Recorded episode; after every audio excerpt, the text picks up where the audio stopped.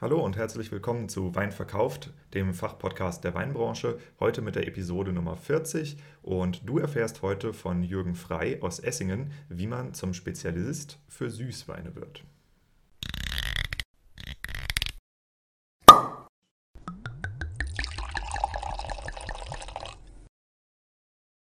Wein gibt es nur, wenn die Winzerinnen und Winzer davon leben können. Weil das so ist, dreht sich hier alles um die Frage, was macht eine Weinmarke erfolgreich?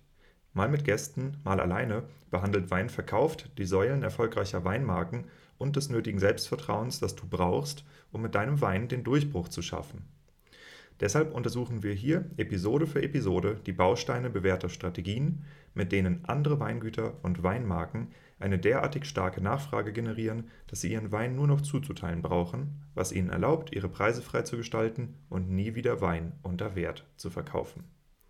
Dich erwarten spannende Episoden über messerscharfe Positionierung von Weinmarken, visionäre Verkaufstechniken, unterbewertete Nischen und entstehende Märkte.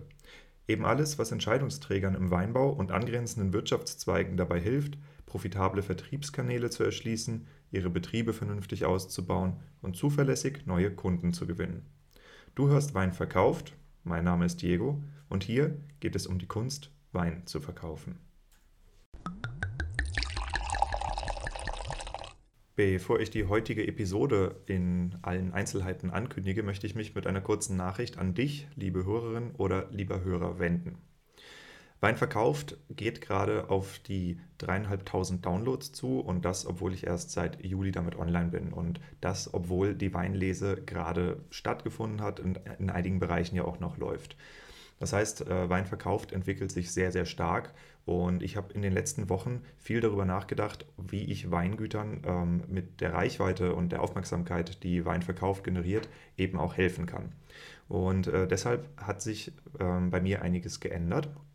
Und zwar sieht es so aus, dass ich Weinverkauf nun als ähm, Sponsoring-Plattform für Weingüter öffne. Das bedeutet, wenn du Interesse daran hast, dein Weingut bei mir regelmäßig ähm, zu positionieren, ja, zum Beispiel in dem Intro von Pod, vom Podcast, dann kannst du mich ansprechen und ich gebe dir die Informationen, wie das genau stattfinden kann, was das kostet, wie wir zusammenarbeiten, wo du dann auch überall auftauchst, weil äh, ich habe mittlerweile einige Medienkooperationen geschlossen, also das heißt Partnerschaften mit anderen Plattformen, mit Online-Magazinen, ziehen.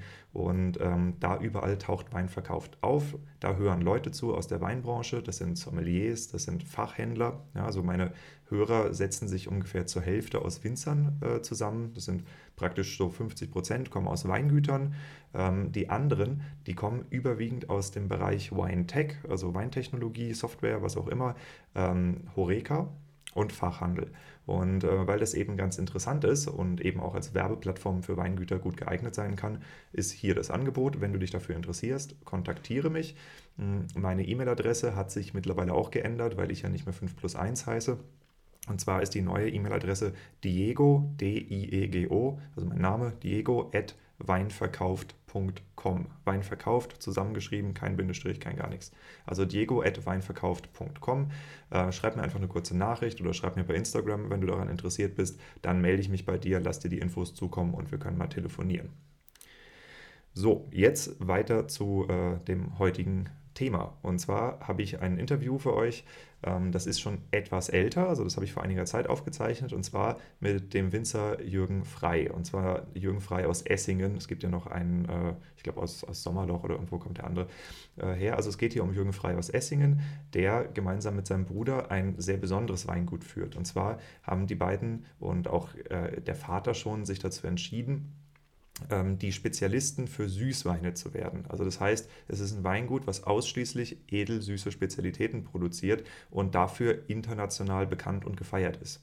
Und ähm, das ist natürlich erstmal interessant. A, wie entwickelt man sich dahin? Aber auch B, und das ist eine Frage, die ich äh, mit ihm sehr intensiv untersuche, äh, wie identifiziert man eigentlich Nischenmärkte und wie befüllt man Nischenmärkte eben auch? Oder wie, wie positioniert man sich ausschließlich als Spezialist? Weil es hat enorme Vorteile, wenn man äh, seinen Bauchladen äh, stark verkleinert. Und damit meine ich nicht, dass man sein Sortiment unbedingt nur stark verkleinert, weil äh, die Freis haben auch ein relativ großes Sortiment an Süßweinen, äh, gerade auch was die Jahrgangs, Jahrgangstiefe angeht natürlich. Aber es gibt eben nur Süßweine. Ja, also das heißt, man ist extrem Nische und äh, wie das funktioniert, mit welchen Schwierigkeiten das auch ähm, zu tun hat, äh, wie die Anfangsphase dieses Weinguts war, ähm, wie man die ersten Kunden gewonnen hat, welche Exportmärkte interessant sind und wie auch der Markt für Süßweine im Allgemeinen heute aussieht, ob da Platz für neue Weingüter ist. All das bespreche ich mit Jürgen. Das ist eine tolle Episode und äh, ich wünsche euch jetzt viel Spaß damit.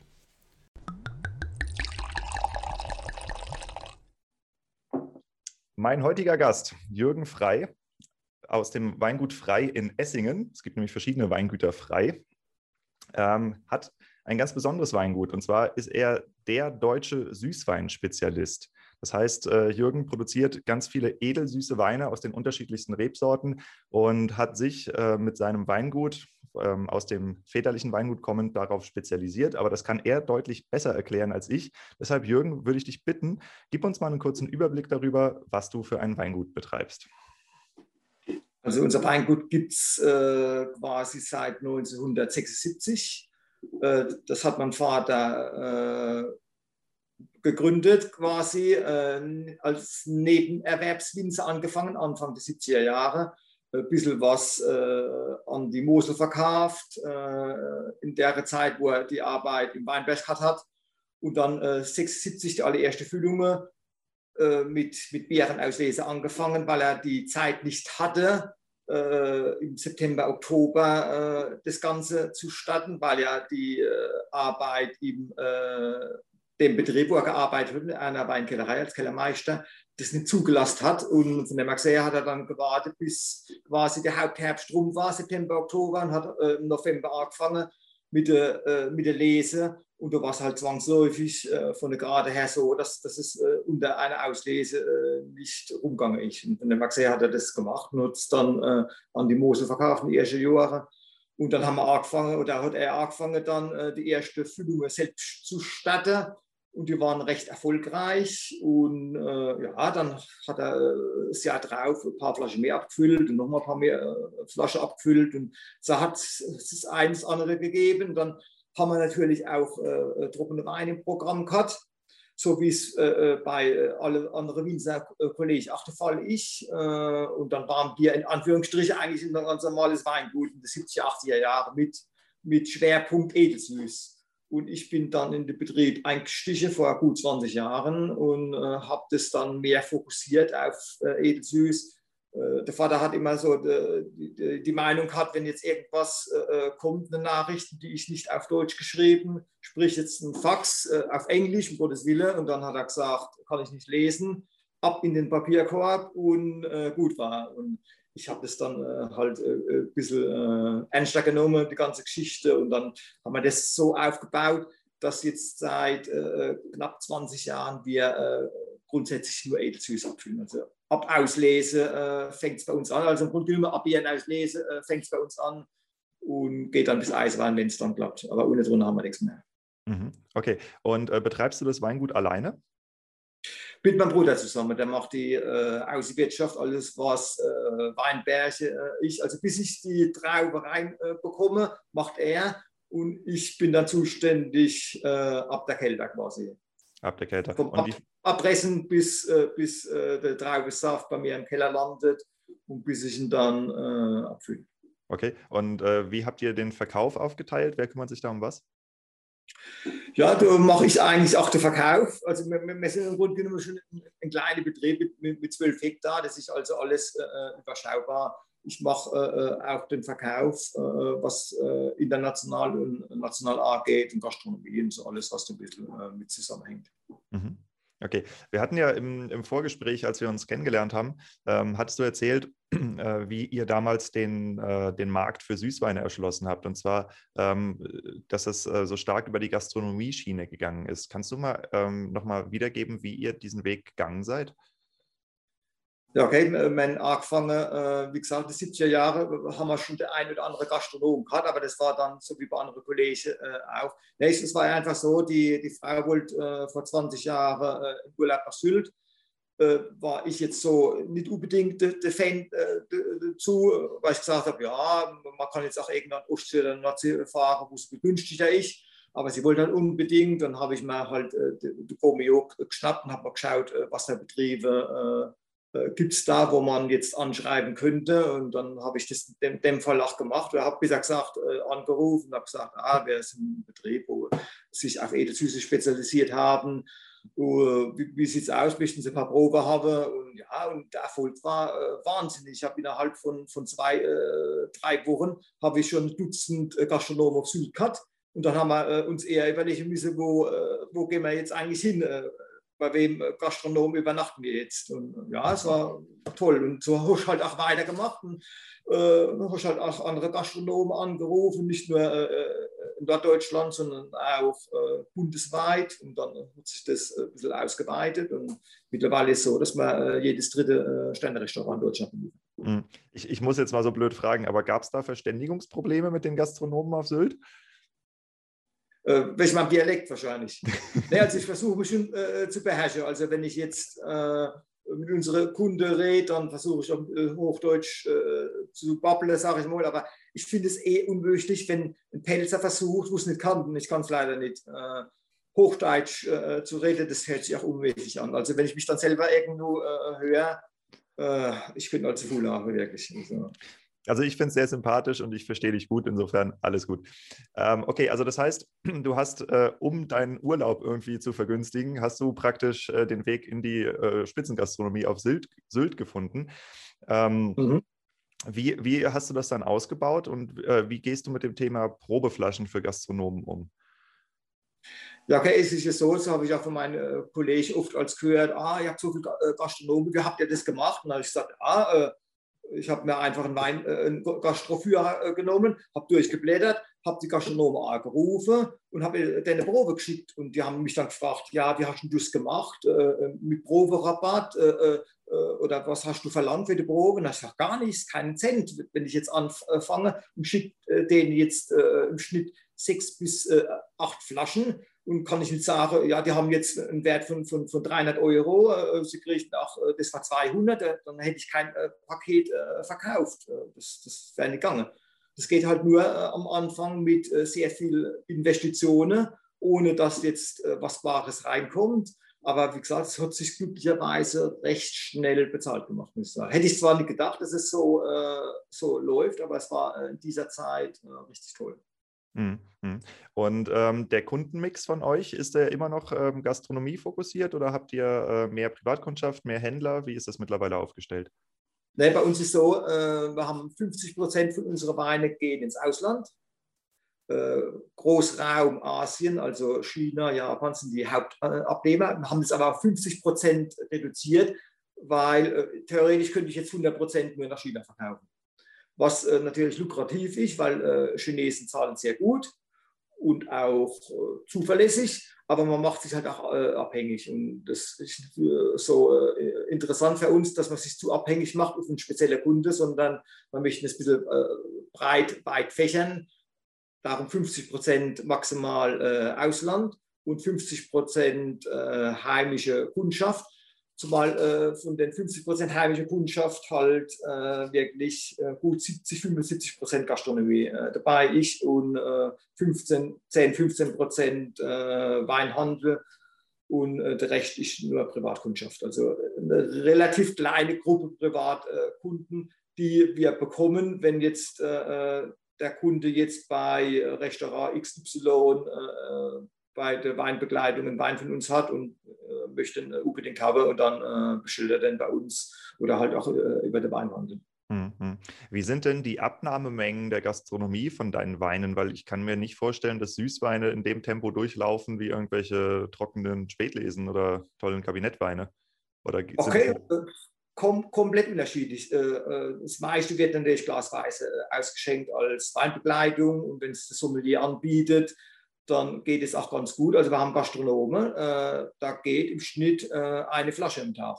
Also 365 Tage im Jahr, also das ist schon ganz gut. Da haben wir natürlich auch äh, äh Gastronomen, die bestellen dann nur äh, ein, zwei äh, Kartons im Jahr, aber über, über, über das Jahr gerechnet ist, ist, es schon so, dass, dass es so 60 Flaschen sind pro Gastronom. Mhm. Etwa. Ja, ist, darf ich fragen, wie viele Gastronomen du hast in etwa? Äh, das sind jetzt, man muss ein bisschen äh, genau äh, schauen, sind etwa 200 Gastronomen in Deutschland, wo wir direkt beliefern. Aber mhm. wir, wir haben natürlich auch noch ein Dutzend Weinhändler, wo wiederum Gastronomen beliefern, wo ich jetzt gar nicht weiß, wie es ist. Also es passiert immer mal, dass wir jetzt irgendwo in Deutschland unterwegs sind, auch in einem Hotel oder einem Restaurant, wo wir persönlich beliefern und wo trotzdem Weine von unserer Karte haben, wo sie halt über irgendeinen Weinhändler beziehen. Und wenn ich mal sehe, schwer zu sagen, aber 200 muss man selbst beliefern, äh, plus halt äh, Weinhändler, wo wiederum die Gastronomen beliefern, ja. Mhm. Okay, alles klar. Und ähm, lass uns noch mal ein bisschen auf den Exportmarkt zu sprechen äh, kommen. Wie bist du denn an die Kontakte gekommen? Über Messen oder bist du auch nach China, nach Japan geflogen oder wie, wie ist das äh, entstanden? Ja, das war äh, ein befreundetes Sommelier, wo äh, das damals vermittelt hat und äh, ja, das ist meistens über Beziehungen, dass der eine der andere kennt oder äh, man, hat jetzt irgendeinen Kunde, wo jetzt, sagen wir mal, äh, in der heimischen Gastronomie gewechselt hat ins Ausland und äh, nimmt dann einen mit und äh, dann äh, probiert der eine Weinhändler zufällig in dem Restaurant und, und möchte das Produkt dann haben und so gibt es das eine und das andere. Und es ist immer so, so, so wie ein Schneeballprinzip. es ist dann einfacher, wenn man jetzt, sagen wir mal, 100 Gastronomen hat, äh, auch auf 120, 130 Gastronomen zu kommen, wie wenn man jetzt äh, bloß eine Handvoll hat. Und so, ja, so entwickelt sich das Ganze. Mhm. Ja, ähm, aller Anfang ist schwer. Das ist nirgendwo anders. Ähm, wie hast du denn die Entscheidung getroffen, dass du dich so komplett auf, den, äh, auf die Süßweinproduktion konzentrieren möchtest? Weil das ist ja, an und für sich ist es schon ein Nischenmarkt. Du weißt auch nicht, ob du jedes Jahr ähm, ernten kannst, weil gerade bei den Trockenbeeren auslesen und beim Eiswein, das ist ja ein gewisses Risiko. Ähm, ich denke, dass ihr euch da natürlich anbautechnisch jetzt auch stark darauf spezialisiert habt, aber äh, die Entscheidung zu treffen ist ja erstmal mutig, weil ihr seid, soweit ich das überblicke, das einzige Weingut, was komplett sich auf den Süßweinmarkt spezialisiert hat, oder? Ja, ist richtig. Nee, es, es hat sich eigentlich äh, so ergeben. Äh, da die Nachfrage äh, immer höher war und wir immer mehr äh, Weine vom trockenen Bereich abgezweigt haben und haben gesagt, wir, wir brauchen die Menge im Edelsüße und haben halt alle Jahre die Produktion hochgeschraubt und im unteren Bereich ist immer tiefer gegangen. Und irgendwann haben wir halt einen Cut gemacht und haben gesagt, es funktioniert anscheinend. Natürlich funktioniert es auch äh, wegen dem ausländischen Markt, also äh, rein vom, vom deutschen Markt wäre es eher schwierig, äh, äh, da auf den grünen Zweig zu kommen. Ich meine, unabhängig jetzt von Corona, dass jetzt alle Gastronomen zu haben wir natürlich dementsprechend auch äh, weniger äh, Einnahmen haben. Aber im Großen und Ganzen man, muss man das schon weltweit sehen, weil der Markt für Edelsüße, wie du sagst, ist schon klein, aber weltweit gesehen funktioniert es ganz gut. Mhm. Würdest du sagen, dass der Süßweinmarkt äh, übersättigt ist? Also auch gerne weltweit betrachtet? Was heißt übersättigt? Es, es gibt ja auch nicht so viele äh, Leute, wo Süßweine machen. Von dem ich sehe, äh, hält sich das äh, in Grenzen. Und wenn ich dann mit anderen Kollegen rede, wir haben jetzt gerade eine Bäreneislese gemacht und dann äh, redet man äh, von, von 60, 70 Litern wird sich für uns nicht rentieren, weil äh, wir brauchen mindestens schon 5, 6, 700 Liter von einer Sorte, dass wir auf äh, unsere Kosten kommen. Äh, von der Maxe denke ich, übersetzt ist. Mhm. Also das heißt, wenn jetzt hier äh, irgendwelche jungen Winzer zuhören und sagen, okay, wie, wie kann ich mich differenzieren? Ich meine, China ist ein wahnsinniger Wachstumsmarkt. Ne? Die Mittelschicht in China fängt ja gerade erst an zu entstehen. Die liegen, glaube ich, immer noch mhm. bei einem Liter Wein pro Kopf pro Jahr oder sowas und äh, mhm. sind aber gleichzeitig mit einem enormen Wirtschaftsaufschwung konfrontiert. Ähm, und wie du sagst, der, der asiatische Markt ist ja der interessanteste Markt für Süßweine überhaupt. Also das heißt, da, da ist wahrscheinlich noch viel Platz für andere Weine. Weingüter, oder? Naja, also 1,3 Milliarden Chinesen. Äh, und der Maxe, wie du sagst, die Mittelschicht äh, wächst. Die äh, Reichen werden auch immer reicher und da spielt dann auch äh, der Preis eine, äh, eine, Nebenrolle. Die, die schauen dann auch äh, äh, kostet die Flasche jetzt so oder so viel. Im Gegenteil, die hochpreisigen Sorten verkaufe ich dort noch besser wie die preisgünstigen, weil die einfach sagen, ah, ein höherer Preis muss einfach noch eine, noch eine bessere Qualität haben was aber nicht der Fall ist. Bei uns ist die Qualität äh, die gleiche, ob jetzt ein, äh, ein, Wein nur 25 Euro kostet oder er kostet jetzt äh, das vierfach oder, oder noch mehr. Das ist wirklich bloß auf die Menge geschult, äh, die ich erziele. Und wenn ich eine große Menge habe, dann kann ich auch einen günstigeren Preis anbieten und umso kleiner die, die Endemenge, umso höher auch der Preis.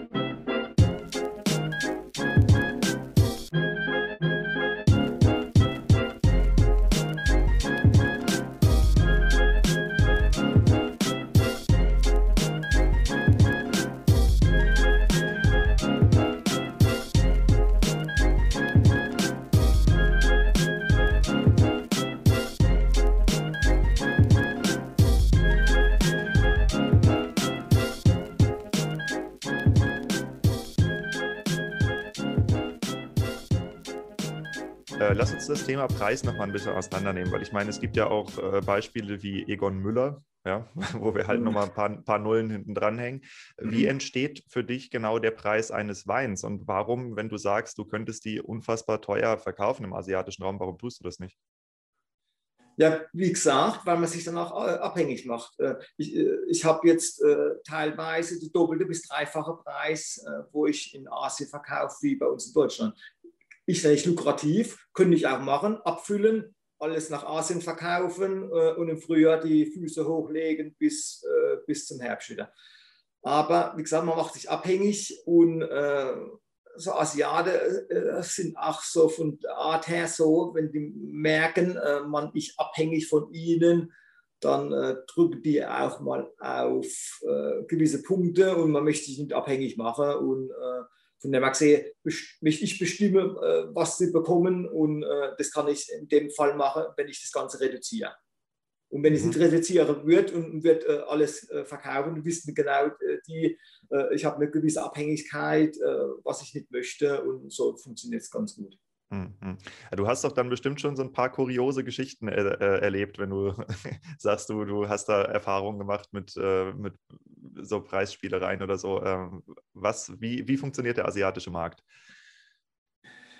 Ja, okay, sagen wir mal, äh, wir haben angefangen vor, vor zehn Jahren mit, der ersten äh, chinesischen Delegation, wo bei uns war und da hat es dann gleich angefangen, ah, sie möchten äh, auch die Flaschen im Magnum haben und äh, da wollte ich äh, mich eigentlich äh, komplett dafür wehren, dass ich sowas mache, weil ich gesagt habe, äh, ihr, ihr, versteht das Prinzip nicht. Kleine Erträge, kleine Flaschen und nicht kleine Erträge, äh, große Flaschen.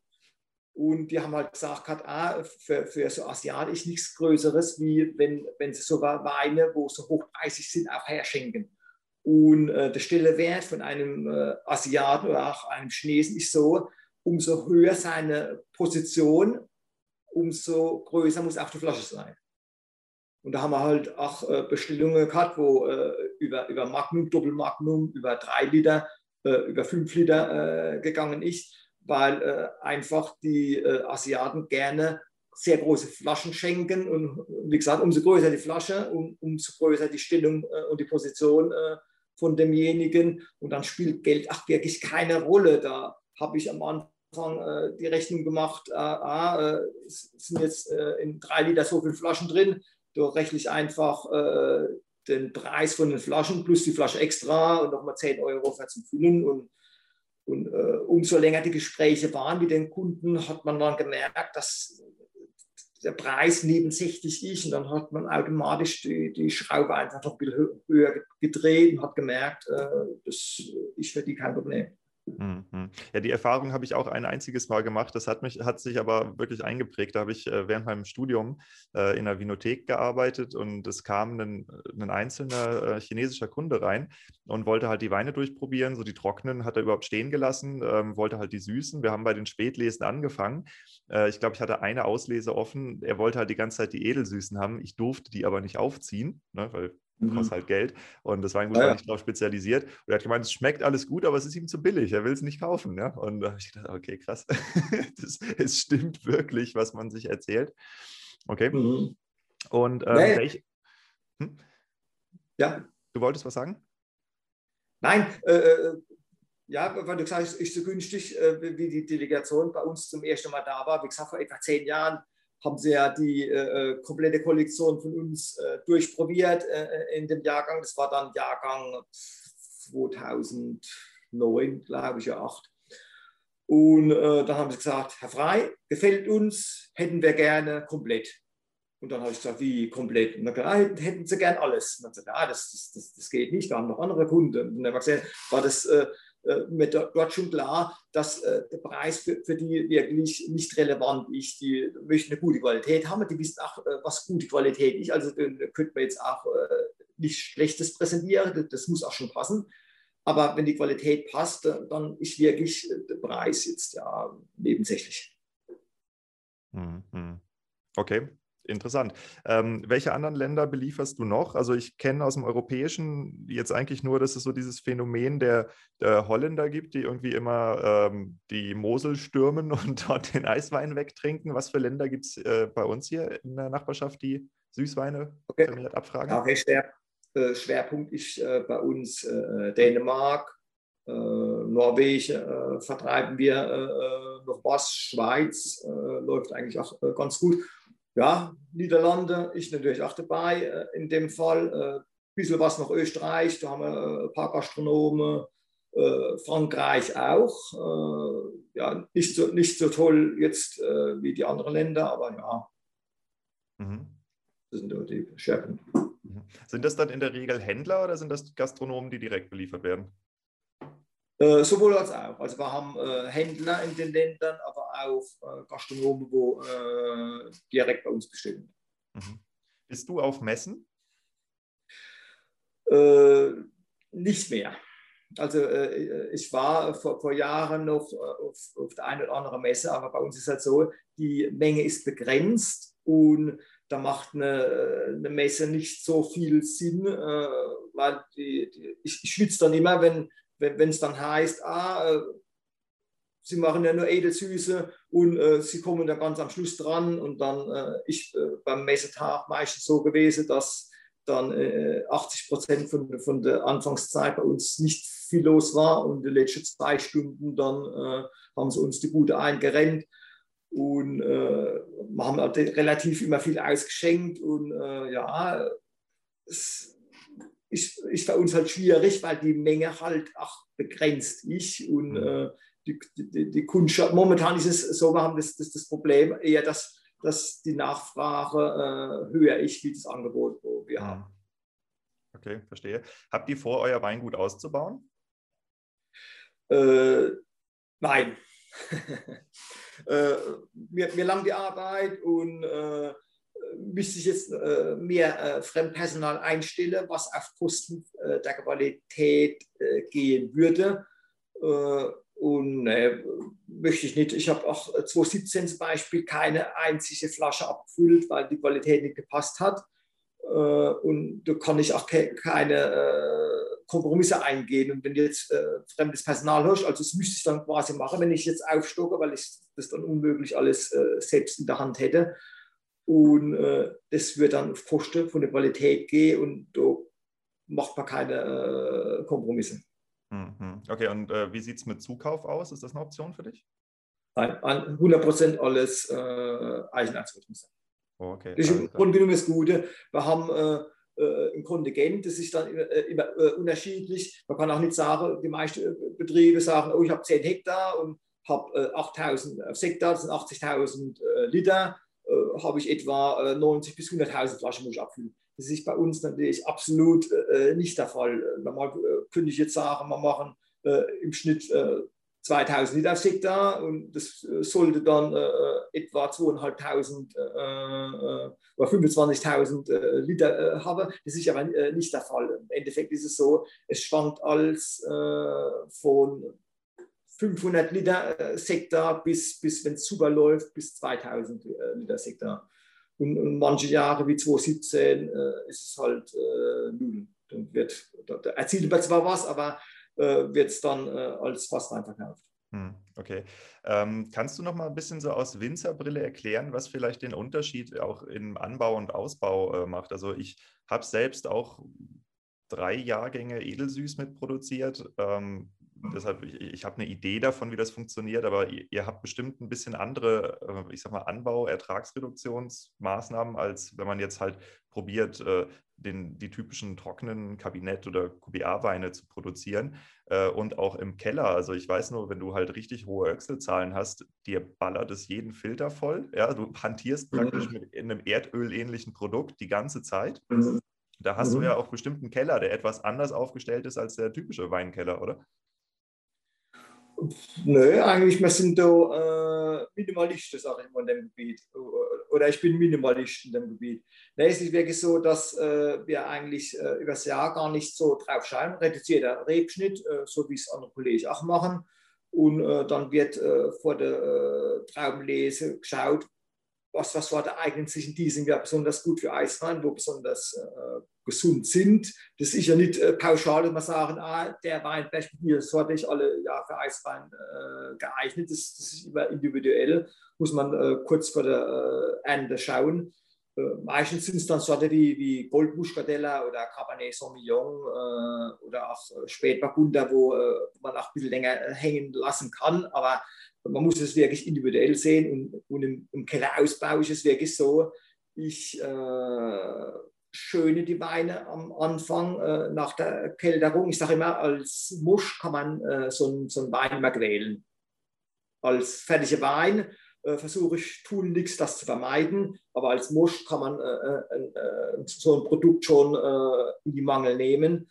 Ich tue grundsätzlich alles über den Hefefilter bevor es äh, das Ganze vergoren wird über der Großlurfilter. Also ich äh, tue die Weine glanzhell äh, vergären lassen. Äh, ja, ist nicht immer so einfach, weil äh, bis das Ganze mal anfängt, dann braucht man spezielle äh, Hefen, dass mal erstmal das Ganze gestattet wird. Und wenn es dann mal gärt, muss man dann auch mal schauen, dass es im richtigen Moment aufhört.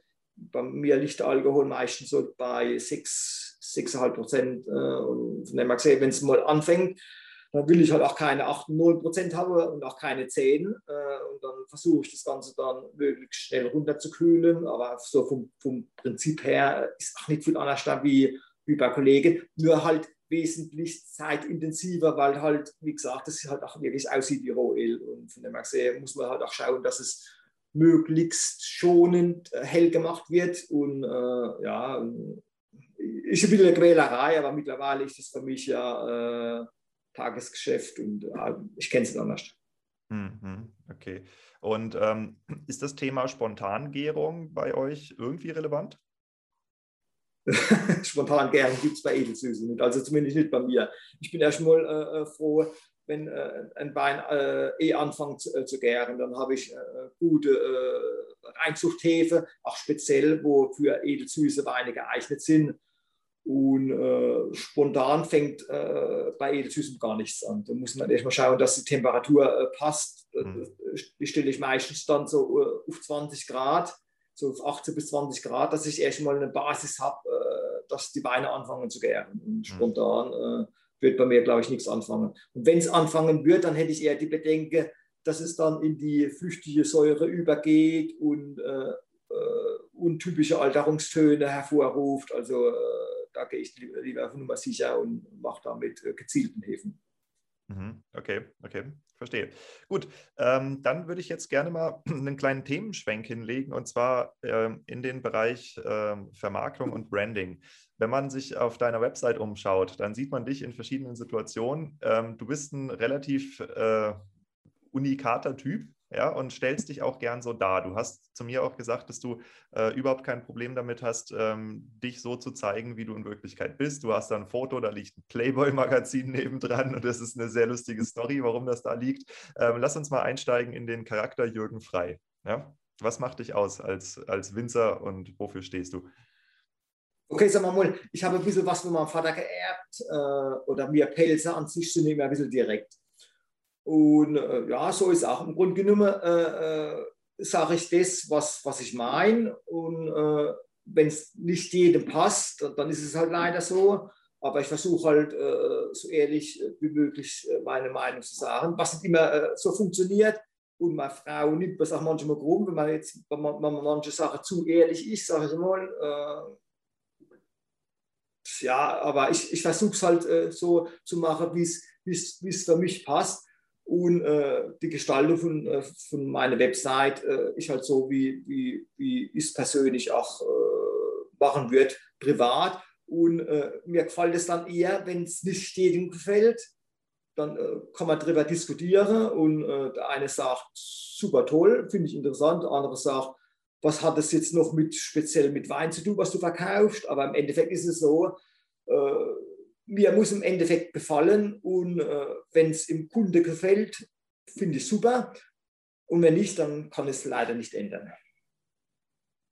Mhm. Ist, ist, ja auch so mit, mit, dem Wein. Also auch wenn es blöd klingt, mir ist lieber, äh, mir schmeckt der Wein äh, wie dem, wo es verkauft, wo er verkaufen äh, möchte. Weil wenn mir Wein persönlich schmeckt und das ist immer der Fall, schon würde ich, würde ich nicht abfüllen, dann stehe ich zu 100 Prozent dazu und äh, wenn dann gewisse Sachen nicht jedem gefallen, dann ist es für mich absolut in Ordnung. Wenn es andersrum wäre, hätte ich eher ein Problem, wenn es einem Kunde äh, schmeckt, ich hätte äh, mal Bedenken und würde sagen, ah ja, so, so, so ganz gefällt mir es nicht. Und so war es auch mit dem 2017er Jahrgang, wo wir nicht abgefüllt haben, weil es halt einfach so war, äh, der Wein war gut, aber äh, für mich halt nicht gut genug. Und wir machen immer dann Blindverkostungen auch mit guten Kunden und dann äh, habe ich dann auch die äh, Sache gehört, ah, Herr Frey, ich weiß gar nicht, was Sie möchten. So schlecht ist der Jahrgang 2017 ja gar nicht. Und äh, das war mein Problem. So schlecht ist halt auch nicht mein Anspruch. Äh, die Qualität äh, muss, muss super sein für mich. Und wenn ich da nicht hundertprozentig stehe, äh, dann funktioniert es nicht. Und von dem her habe ich halt gesagt, ich mache immer das, was, was ich machen will. Und das mit Spaß und hoffe halt, dass möglichst viel Leute äh, gefällt, was ich mache. Und ja, es funktioniert im Großen und hm. Glaubst du, dass ähm, Winzer im Allgemeinen davon profitieren, wenn sie sich so darstellen, wie sie sind als Mensch? Oder wenn sie eher probieren, ich sag mal, irgendeine, äh, sich ihren Kunden anzupassen? Ach Gott, äh, es gibt ein Sprichwort, ehrlich wird am längsten. Und ja, und wenn man ehrlich zu der Kunde ist, das, das merken die auch nicht, die sind ja nicht blöd. Und äh, nee, also ich, ich finde schon, jeder soll äh, das machen, was er auch selber will und, äh, und so ehrlich wie möglich und als eigene Überzeugung und dann funktioniert es auch.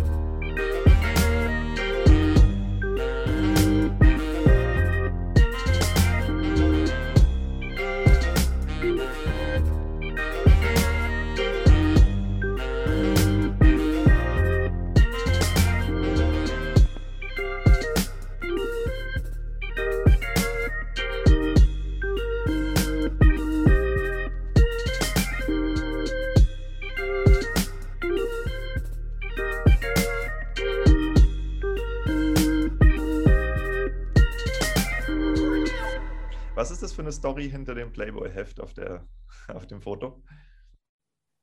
Ne, gar nicht. Äh, das ist eine Internetseite, äh, wo Presseartikel äh, quasi sind und ich lese dann ein Weinbuch und ich halt der Playboy dabei, weil halt auch ein Playboy mal ein Artikel, eine Weinempfehlung von uns dabei war und ja, das ist eigentlich der einzige Hintergrund. Ja. Das waren mhm. bloß quasi verschiedene Weinbücher und Illustrierten und ja, da war halt der Playboy dabei. das ist doch eine coole Geschichte. Äh, wann war das? Ja, das war auch äh, ja, vor zehn Jahren etwa, ja. Mhm. Okay, cool. Ähm, dann hätte ich noch eine Frage und zwar, ähm, wie schaut es bei euch aus? Habt ihr, ähm, also das ist jetzt vielleicht eine etwas private Frage, aber habt ihr mhm. äh, schon über das Thema Nachfolge im Betrieb nachgedacht? Äh, ja, natürlich. Äh, schwierig. Schwierig, weil äh, ich selbst habe äh, keine eigenen Kinder. Und mein Bruder hat zwei äh, Buben, aber die haben äh, momentan andere Interessen. Mhm. Und ja, das ist dann eher äh, schwierig, das Thema. Also ja, muss, mhm. muss man schauen. Äh, haben wir uns auch schon Gedanken äh, darüber gemacht, wie das äh, weiterläuft. Äh, weil man muss halt auch einen Mann finden, wo äh, das so kann, dass es auch funktioniert. Und ja, das ist schwierig dann, ja. Mhm. Ja klar. Also ich, ich stelle die Frage, weil ich spreche hier im Podcast ähm, überwiegend mit äh, jüngeren Winzern, also ich sage mal so zwischen Anfang 20 mhm. und Ende 30, ähm, wo mhm. die andere Seite des Themas äh, Hofübergabe halt oft auf den Tisch kommt, wo der Prozess noch mhm. läuft und man muss sich irgendwie meistens gegen den Vater irgendwie absetzen oder es läuft halt auch toll in der mhm. Familie und man arbeitet parallel. Und ähm, deshalb interessiert mich da so ein bisschen die Sichtweise von jemandem, der halt auf der anderen Seite steht und sagt, okay, ich werde noch bestimmt eine ganze Weile hier in dem Betrieb arbeiten, aber ich mache mir Gedanken darüber. Und äh, wie, wie stellt sich das für dich dar? Also ist das was, was du so ausblendest oder ist das was, wo du sagst, okay, ähm, ja, es ist schon ein wichtiges Thema. Also die Frage, ob man das Weingut beendet oder ob man das Weingut in andere Hände übergibt. Ja, äh, beenden wäre wär schade, weil, wie gesagt, wir haben eine, eine große Fanbase äh, ich aber auch so, die Zeit rast aber schnell davon. Äh, wenn du mich jetzt fragst, äh, wie, wie, wie, wie alt fühlst du dich, dann, dann fühle ich mich eher wie, äh, wie Mitte 20. Ich bin jetzt 53. Äh, äh, und wie ich den Betrieb von meinem Vater eben nur mehr habe, vor 25 Jahren, äh, ja, die, die, Zeit ist gerast. Und, und wenn ich jetzt denke, äh, ja, mit 53, ja, da, da, kann man natürlich auch noch äh, 10, 15 Jahre dranhängen, aber das, die, die, geht halt auch schon schnell rum. Und, ja, was dann ich, keine Ahnung. Hm. Ja, ja, ich hoffe, dass, dass sich das für euch noch löst. Ich habe mir erzählen lassen, dass es äh, auch in Winzerfamilien oft den Fall gibt, dass die Kinder erstmal sagen, äh, kein Bock auf den Kram und dann gehen sie irgendwo im Büro arbeiten und merken nach anderthalb Jahren Büroarbeit, dass das voll die Scheiße ist und man halt to total den mhm. Luxus zu Hause hat. Und gerade äh, wenn es wie in eurem Fall ist, wenn da auch noch ein äh, gut funktionierendes und so wie es klingt, zumindest wirtschaftlich auch stabiles Weingut dahinter steht, das ist halt schon eine ziemliche Luxussituation. Also das, da, da würde ich mir jetzt äh, würde ich fast mal unterstellen, dass möglicherweise irgendeiner äh, nach ein paar Jahren doch noch die Lust am Weingut entdeckt. Also die Chance. Ja, äh, also die Lust schon, sondern die, die Lust jetzt nach China zu fliegen und da Präsentationen zu machen, etc., das ist natürlich interessant für, für, für die Kerle. Aber äh, das ist natürlich auch ein, äh, ein Sieben-Tage-Job. Ich und dass auch mal äh, ein Kunde äh, nachts um elf anruft äh, äh, und sagt, oh, mir ist die letzte Flasche gerade ausgegangen, schicken Sie mir gleich morgen noch, noch eine Kiste zu man ich halt äh, wirklich 24 Stunden am Tag äh, mit dem Betrieb beschäftigt. Und es ist so, dass man dann äh, am, äh, am 18 Uhr Feierabend hat und schaltet dann ab. Das, äh, da geht der ganze Abend der Rotar, der Rotar rum und man macht sich sein, seine Gedanken, wie geht es morgen weiter, was ist noch zu tun, was kann man machen. Dann man ist eigentlich immer unter Strom.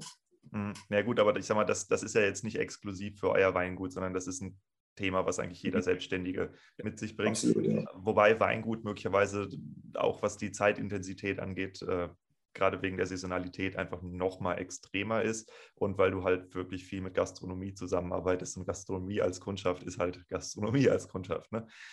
Ähm, ja, okay. ja. Was, was würde denn aus deiner Perspektive einen ähm, jungen Menschen dazu qualifizieren, ein Weingut zu übernehmen? Also nach was suchst du? Also ich suche noch, noch nicht äh, speziell. Äh, ja, ich, ich habe die Schwierigkeit, äh, eine Qualität zu erzielen, die äh, so ich, äh, dass er bei unserer Kundschaft auch weiterhin ankommt. Das ist halt auch äh, so eine Sache, wo gerade bei Edelsüße, dann, dann rede ich davor, so wie ich es halt ausbaue. Da liege ich vom Alkohol halt, wie gesagt, bei, bei 6, 6,5 Prozent. Wenn, wenn, wenn das Ganze anfängt zu gären, dann habe ich innerhalb von sieben, acht Tagen meinen Alkohol, den ich benötige. Hm. Und äh, der nimmt dann natürlich auch keine Rücksicht auf Wochenende, auf Feiertage und auf äh, Tageszeiten. Und da kann es dann auch mal passieren, dass ich äh, Samstag auf Sonntagnacht um, um 3 Uhr äh, aufstehe und den Wein dann äh, in äh, unseren Kühlraum äh, fahren muss, um ihn ab, runter zu kühlen, weil wenn ich den nächsten Tag das machen würde, hätte er dann ein Prozent mehr Alkohol und das möchte ich nicht. Und, und da muss man halt sehr oft bei gewissen Sachen reagiere, äh, im richtigen Moment die richtige Entscheidung treffe. Und das ist dann die Schwierigkeit, jemanden zu finden, wo das auch äh, kann und weiß, wann die richtigen Entscheidungen zu Falle sind. Das ist nicht immer so einfach. Hm. Ja gut, aber das ist ja auch ein Lernprozess, der dahinter steckt. Wär, wärst du denn offen für jemanden, der sagt, okay, ähm, also zum Beispiel jetzt deine, deine Neffen sind das, glaube ich, wenn die sagen, ähm, ja, wir wollen das hier machen, aber wir haben äh, zum Beispiel die Idee, dass wir auf Bio umstellen wollen oder dass wir ähm, das Logo neu designen wollen oder so. Sind das Sachen, für die du offen bist? Ja, absolut. Im Endeffekt muss es unterm Strich äh, muss passen. Man muss äh, das Produkt an den Mann bringen und im Endeffekt möchte auch jeder von uns Geld verdienen. Und äh, wenn das funktioniert und äh, die Qualität äh, passt noch, ich mir das im Grunde genommen wurscht, ob die das Logo irgendwann mal ändern oder äh, biologisch äh, sind, sind wir ja heute auch schon äh, das, was, äh, was wir äh, an, an Spritzmittel äh, benutzen, das ist ja alles nicht mehr vergleichbar mit dem, was, was mein Vater noch in den 70er, 80er Jahren gespritzt hat, E605 oder sowas. Das war ja, das ist ja rund genommen alles schon auf Biobasis gemacht. Und, und wenn man da natürlich Veränderungen vornimmt, und, und, die Jungen machen immer Veränderungen. Das war ja bei mir auch nicht anders äh, wie beim, beim, Vater. Der Vater hat, hat noch einen Mischbetrieb gehabt, ich habe umgestellt und äh, die nächste Generation äh, stellt immer äh, noch mal was anderes um. Und im Endeffekt, äh, wenn es unterm Strich denn passt, dann ist es doch in Ordnung. Mhm. Wie war das damals, ähm, als du den Betrieb übernommen hast von deinem Vater? War das ein langer Prozess und äh, war das ein schwieriger Prozess oder ging das so fließend? Äh, es war eher am Anfang ein äh, bisschen komisch, weil äh, mein Vater ist schon recht aufbrausend, also wie direkt, so wie, wie man halt sich einen Pelzer vorstellt. Und es war schon so, dass ich eher die Angst hatte, wie es Kaiser hat, ah, ab nächstes Jahr kommst du heim mit Betrieb. Ich war in mehreren Fremdbetriebe die ganze Zeit. Und ich hatte eher die Bedenken, äh, dass mein Vater äh, mir zu oft reinredet oder dass wir halt äh, zu oft unterschiedlicher Meinung sind. Und das krasse Gegenteil war der Fall. ich bin heimgekommen, das war am 1. September, also im Grunde genommen kurz vor der, vor, vor der Weinlese heimgekommen. Und der Vater hat gesagt, so, du bist daheim und ab jetzt magst du den Keller und ich halte mich raus. Und habe ich gedacht, ja, halte raus, ist gut. Und tatsächlich war es auch so, er hat äh, im, im, ersten Jahr keinen Fuß äh, in den Keller runtergesetzt, gar nichts. Gar nichts. Er hat mich komplett alles machen lassen. Was auf der einen Seite natürlich toll war, weil ich äh, gesagt habe, oh, super toll, ich kann mich jetzt austoben. Auf der anderen Seite hatte ich auch äh, äh im ersten Jahr tausend Fragen und wollte natürlich auch nichts verkehrt machen, äh, weil die Kundschaft war die Qualität gewohnt und wollte es halt auch schon so stimmig machen, dass es halt auch so passt und wollte mir aber auch nicht die Blöße geben, dass ich äh, 100 Mal am Tag hochgehe und mein Vater fragt, äh, wie, wie würdest du es machen? Und so habe ich es im Grunde genommen äh, meinen eigenen Stil ent entwickelt und ja, und es, es, war ein bisschen eine andere Ausbauweise, wie er es gemacht hat, aber unterm Strich war es dann doch irgendwie äh, der gleiche. Und, ja, und der Erfolg äh, hat mir recht gegeben. Mhm. Hattest du damals ähm, ein Problem, diesen Übergang, dass dein Vater dich als Sohn betrachtet, bis hin zu einem ebenbürtigen Erwachsenen, der jetzt auch als Geschäftspartner da ist? Äh, ne, also es, es, es, hat gut funktioniert. Wie, äh, wie, gesagt, am Anfang habe ich gedacht, äh, er mischt sich mehr ein, aber er hat gesagt, äh, du bist daheim, du machst es jetzt und äh, äh, ja, es, es, hat funktioniert und ja, war, war okay. Mhm. Was glaubst du, sind die Faktoren, die ähm, diesen Prozess gut ablaufen ähm, gegenüber anderen Weingütern, wo das ja doch teilweise zu großen Zerwürfnissen in den Familien kommen kann? Okay, äh, also wenn, wenn ich jetzt würde, was ich meinem Vater schon alles an den Kopf geschmissen äh, habe äh, von der Wörter und, und Anna Strom, das, das, das äh, will ich gar nicht jetzt in den Mund nehmen. Aber äh, so wie wir es gesagt haben, war es auch ein paar Minuten später wieder vergessen. Und, und so muss es auch im Grunde genommen sein. Man, man kann man kann sich kritisieren und danach äh, wird darüber diskutiert und, und dann ist, äh, äh, ist auch gut so. Im Endeffekt muss so das Produkt dann auch passen und wenn das Produkt passt und äh, dann, dann ist es auch in Ordnung. Und ja, es hat dann gepasst. Mhm. Ja, das klingt gut, das klingt gut und ähm, ich finde es auch toll, dass du das so siehst. Also ich wünsche euch da auf jeden Fall viel Erfolg, ähm, auch bei euren zukünftigen Plänen. Mhm. Ähm, wie, eine Frage hätte ich noch äh, Interesse halber. Bildet ihr aus? Äh, momentan nicht. Also wir haben äh, schon, schon ausgebildet, aber momentan nicht. Mhm. Okay, ist es eine Entscheidung oder einfach, weil keiner Azubi da ist? Äh, ja, einsam, aber es muss auch ein bisschen passen, dann, äh, weil wir haben ja schon unsere eigene Philosophie und äh, es muss auch passen, weil das äh, einfach eine andere Ausbauweise ist und, und viel Winzer ähm, machen ja äh, ihre Lehre und ihr Praktikum und ihre Ausbildung in Betriebe, um später im eigenen Betrieb halt äh, das auch äh, wieder zu äh, machen. Und wir, wo nur Edelsüße machen, äh, ist, ist nicht für jeden äh, so eine Sache, wo, wo funktioniert, weil er will auch lernen, wie, wie man gute trockene Wein ausbaut, wie man das ausbaut. Bei uns ist halt nur der Fokus auf Edelsüß und das ist halt noch eine, eine spezielle Sparte, wo, äh, wo nicht jeder äh, haben möchte. Mhm. Aber das heißt, falls jetzt irgendjemand hier den Podcast hört und sagt, ey, interessanter Typ, äh, man kann sich durchaus mal bei dir melden, oder? Absolut, ja. Absolut. Äh, wie kann man dich erreichen? Tja, ich stehe im Telefonbuch oder auf unserer äh, Internetseite. Es sind alle da, alles telefonisch, per E-Mail. Mhm. Kannst du denn deine Internetseite noch mal kurz nennen für die Leute, die das hier nur hören? Das ist die info at weingut-frei.com äh, oder die www.weingut-frei.com, die Internetseite. Genau, da könnt ihr euch das alles anschauen. Und für diejenigen, die hier im Podcast ähm, sagen, okay, edelsüße Weine, ich weiß, wie die schmecken, ich weiß aber nicht, wie die vom Spezialisten für edelsüße Weine schmecken. Was wären denn die zwei oder drei Flaschen, wo du sagst, äh, um äh, sich eine, eine, einen tollen Eindruck davon zu verschaffen, was du für Weine produzierst? Ähm, welche sollte man da nehmen? Ist vollkommen äh, egal, äh, weil die äh, Sorten baue ich so aus, dass sie äh, von der Art her schon all gleich sind. Klar schmecken jetzt ein Riesling Stadt wie ein Gewürztraminer, das sind dann äh, auf der einen Seite mehr äh, äh Säure, der andere mehr äh, Gewürzaromen, aber der Ausbaustil ist ja auch äh, immer das, das Gleiche. Ich vergleiche das immer mit dem Maler wie, wie der Dali mit seinen fließenden Uhren und wenn man ein Bild sieht, dann, dann sieht man eigentlich die anderen Bilder auch so ähnlich und so ist auch bei der meisten Kollegen. Jeder hat seine eigene Handschrift und wenn man die Weine so probiert, dann haben die die gleiche Struktur. Ich finde äh, jetzt war eine Klasse, wo eine präsente Säure haben, aber auch eine passende Süße dazu, dass der Wein nicht klebrig süß rüberkommt, sondern fruchtig süß, dass man auch noch einen zweiten, dritten Schluck äh, noch Lust hat, einen vierten, fünften Schluck zu trinken und irgendwann ist die Flasche leer.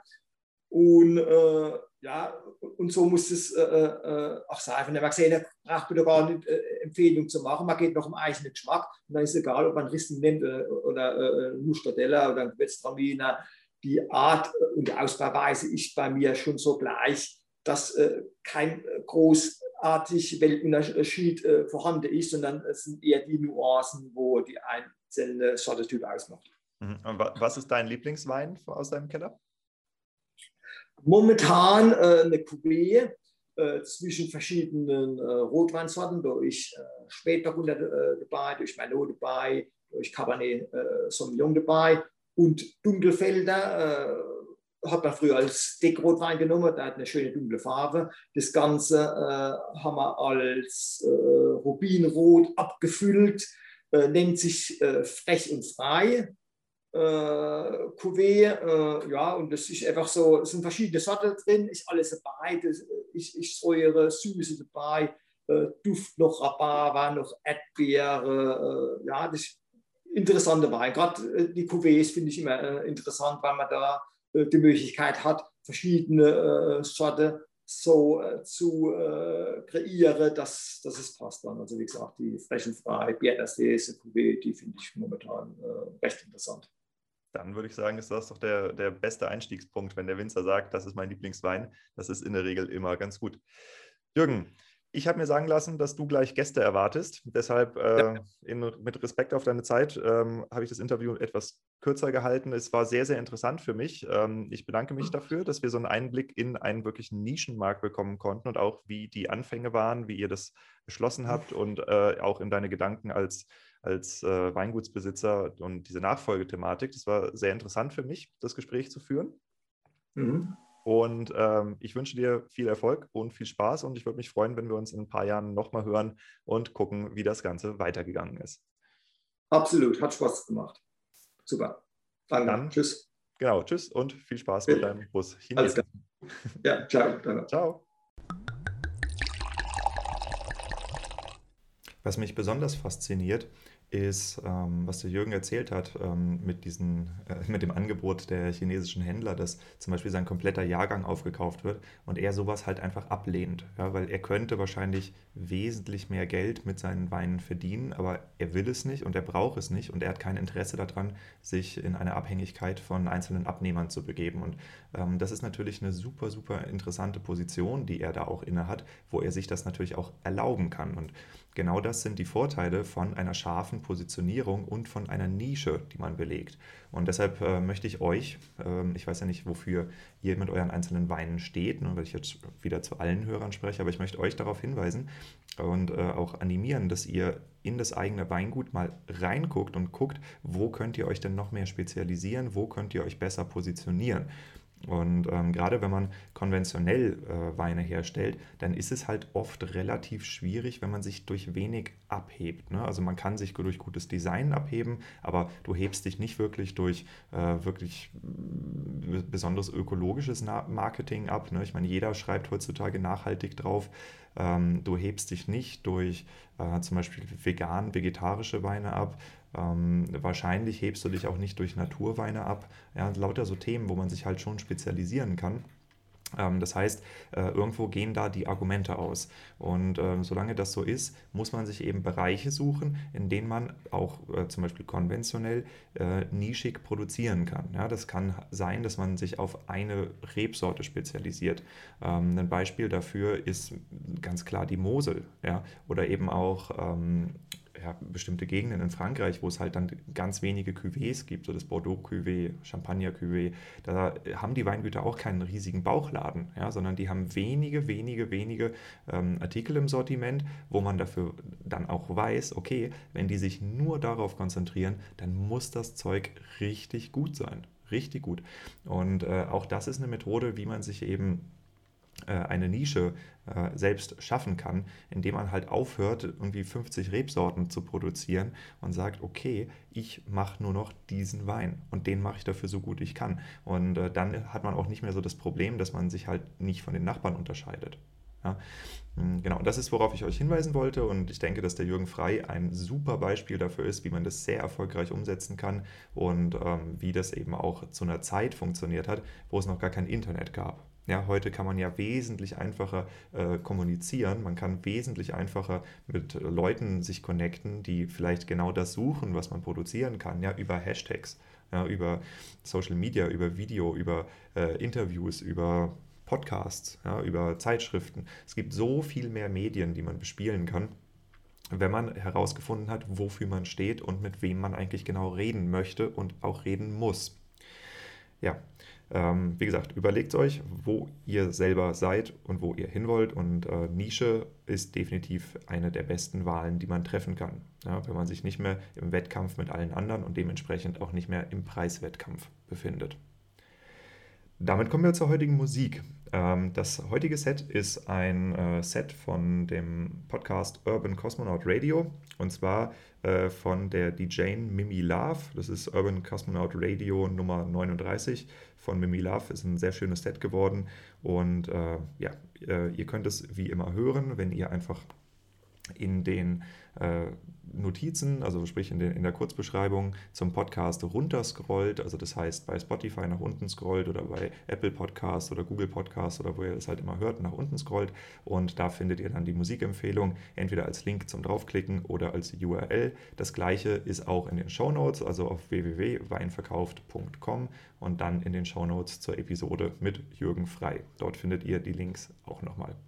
Bis dann, ich wünsche euch eine schöne Woche und wie gesagt, falls ihr Interesse habt und äh, euch informieren wollt, was ein Sponsoring mit mir bedeutet, wie ähm, das funktioniert und was das eben auch kostet, dann kommt gerne auf mich zu.